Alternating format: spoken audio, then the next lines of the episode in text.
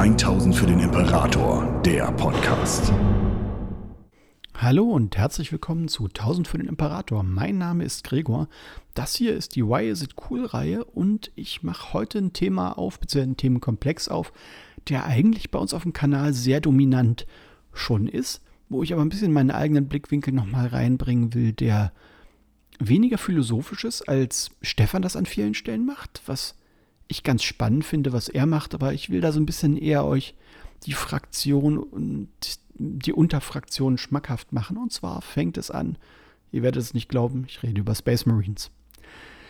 Und zwar war, heute geht es eigentlich primär darum, warum ich Space Marines, obwohl sie im Tabletop ja wirklich die dominante Fraktion sind, fast jeder hat eine Space Marines Armee gehabt oder aktuell spielt sie, warum die als Fraktion eigentlich innerhalb dieses Worldbuildings, innerhalb dieses Settings ein interessantes Konzept sind, ein spannendes Konzept sind und eins, mit dem man eigentlich auch wirklich gute Geschichten erzählen kann, die über den ganzen Übermensch, äh, Krieger des Imperators Ansatz hinausgehen und die so viel mehr bieten.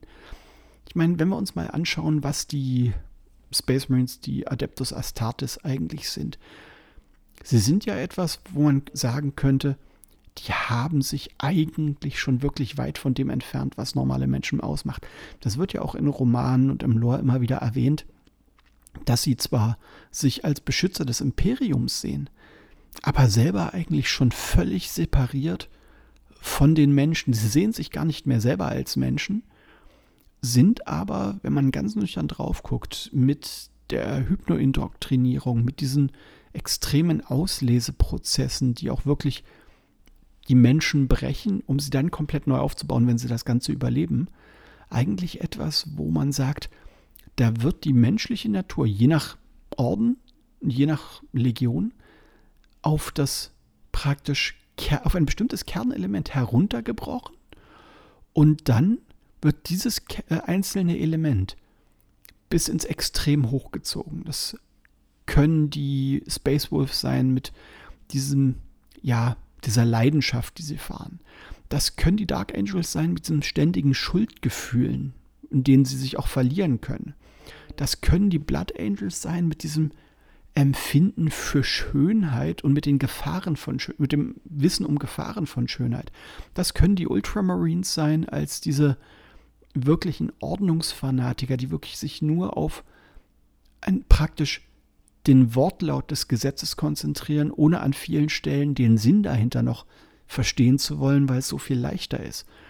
Und so hat nahezu jeder der zumindest Gründungsorten aus der ersten Gründung den Aspekt Menschlichkeit, den er so weit überzieht, dass es schon wieder unmenschlich wird. Und das ist für mich etwas, was die Space Marines tatsächlich spannend macht. Gar nicht mal, sie sind die Überkrieger mit der besten Ausrüstung des Imperiums und im Normalfall müssten sie eigentlich alles wegmachen, was ihnen vor die Flinte kommt, was im 40k-Setting natürlich nicht passiert, weil es dann langweilig und auch einfach zu unspannend wäre. Aber sie bieten eine für mich unglaublich spannende Pro Projektionsfläche, auf Basis derer man Geschichten entwickeln kann, die eben auch genau mit diesen Schwächen, mit diesem bis ins Extrem überzogenen Eigenschaften und auch mit diesem Fehlen von Verständnis. Und zwar Verständnis im Sinne von, ich begreife es nicht nur logisch, sondern emotional gegenüber normalen Menschen. Damit lässt sich unglaublich gut spielen. Damit lassen sich unglaublich gut Geschichten erzählen, meines Erachtens.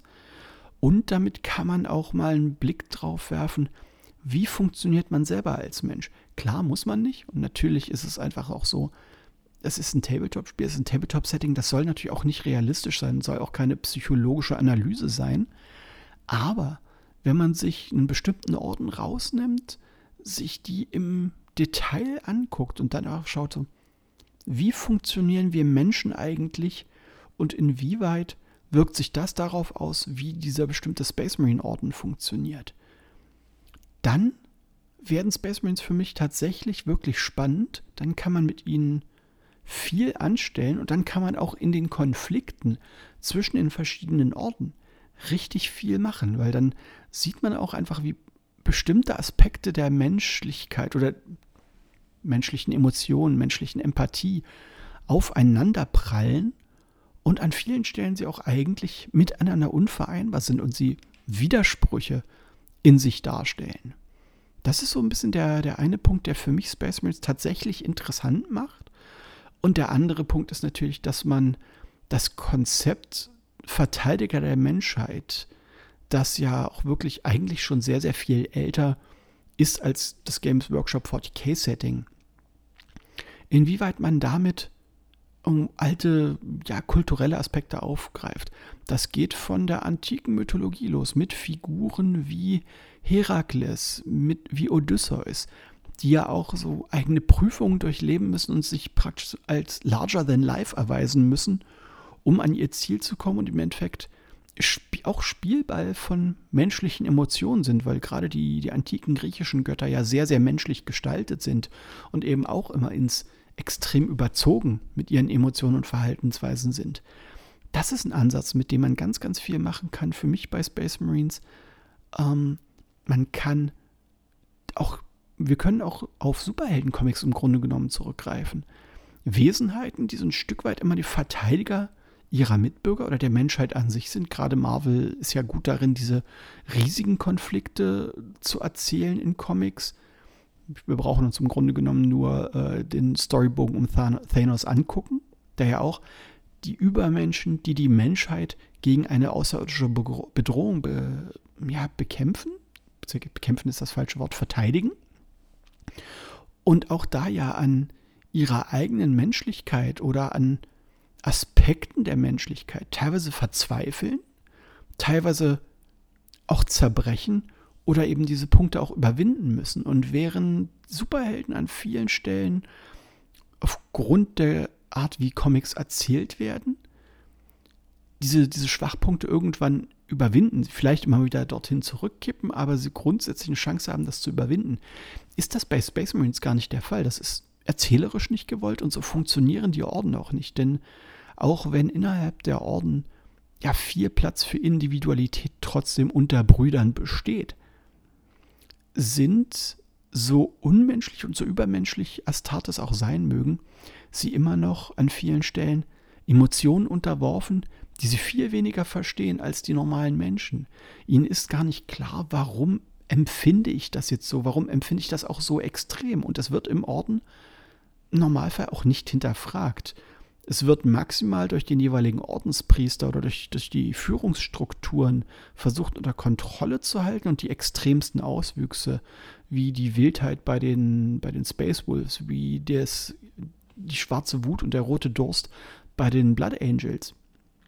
Das wird zwar versucht unter Kontrolle zu halten, aber wirklich ein Verständnis dafür, was es emotional mit diesen Persönlichkeiten macht und wo das herkommt, beziehungsweise wo es sie hinführt, das passiert tatsächlich für Space Marines nicht. Das passiert auch erzählerisch sehr bewusst nicht, eben weil sie dieses Larger than Life die ganze Zeit haben sollen, behalten sollen. Und das auch etwas ist, wo gewollt ist, dass Figuren daran brechen oder Figuren sich Zeit ihrer Existenz in den Geschichten daran reiben sollen. Und das gilt für jeden der Space Marine Orden in unterschiedlicher Ausprägung. Bei manchen ist das stärker beschrieben. Wie gesagt, Dark Angels, Blood Angels, Space Wolves sind da sehr gut. Salamanders sind da eine gute Option. Auch die Iron Hands funktionieren bei sowas sehr, sehr gut. Oder die von mir sehr geschätzte Raven Guard. Aber gleichzeitig hat man natürlich auch Orden, die nicht aus der ersten Gründung stammen, wie die Sp äh, Space Sharks, also Charcharodons. Ich weiß gar nicht, wie man es genau ausspricht. Korrigiert mich da bitte in den Kommentaren und schreibt mir rein, wie man den Ordensnamen ausspricht. Aber genau diese extreme Emotionalität und genau dieses gesellschaftliche Selbstverständnis, was ganz viele Space Marines haben, hat ja auch einen Einfluss darauf, wie umgekehrt wiederum loyale Space Marine Orden zu Renegaten werden können. Das ist ja auch damit verknüpft ähm, mit der Horus-Heresie. Inwieweit was dafür gesorgt hat, dass nicht nur die Primarchen abtrünnig geworden sind, sondern dass auch ihre Space Marine Legionen, ihre Söhne im weitesten Sinne, das offenbar zu einem sehr, sehr großen Teil ähnlich empfunden haben, sodass sie sich nicht nur aus einer Loyalität gegenüber ihren Primarchen dem Ganzen angeschlossen haben, sondern auch aus einer Überzeugung heraus. Und aufgrund all dieser Aspekte, die ich jetzt hier irgendwie kurz angerissen habe, sind Space Marines für mich ein spannendes Thema. Ich werde mir die verschiedenen Orden der ersten Gründung und auch ein paar Nachfolgeorden, wie jetzt zum Beispiel Black Templars, aus meinem Blickwinkel in absehbarer Zeit noch ein bisschen genauer angucken. Hoffe aber, dass ich euch irgendwie Lust drauf gemacht habe, wie mein Blickwinkel zu Space Marines aussieht. Und damit bedanke ich mich bei euch fürs Zuhören. Vielen, vielen Dank, irgendwie, dass ihr uns unserem Kanal auch so treu seid. Gebt mir gerne Feedback. Habt ihr Orden aus Nachfolgegründungen, die für euch irgendwie nochmal genauer beleuchtenswert sind? Also, wo ich mal einen Blick drauf werfen soll, auch versuchen, für mich zu verstehen, wie funktionieren die auf diesen verschiedenen Ebenen jenseits des kriegerischen Aspektes. Ich freue mich über jedes Feedback von euch. Wie gesagt, danke fürs Zuhören und bis zum nächsten Mal. Tschüss. 1000 für den Imperator, der Podcast. Besucht uns auf YouTube für die neuesten Beiträge, Videos und Battle Reports. 1000 für den Imperator ist ein inoffizielles Fanprojekt und wird in keiner Weise von Games Workshop unterstützt.